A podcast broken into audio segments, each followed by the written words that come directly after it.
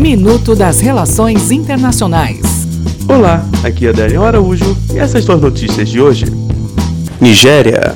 30 mil pessoas fugiram da cidade de Han, no nordeste da Nigéria, nas últimas 48 horas, para escapar da violência do grupo jihadista Boko Haram, anunciou o Alto Comissariado da ONU para Refugiados. Brexit.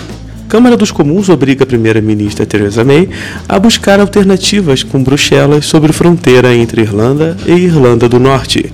União Europeia rejeita reabrir negociações. Japão.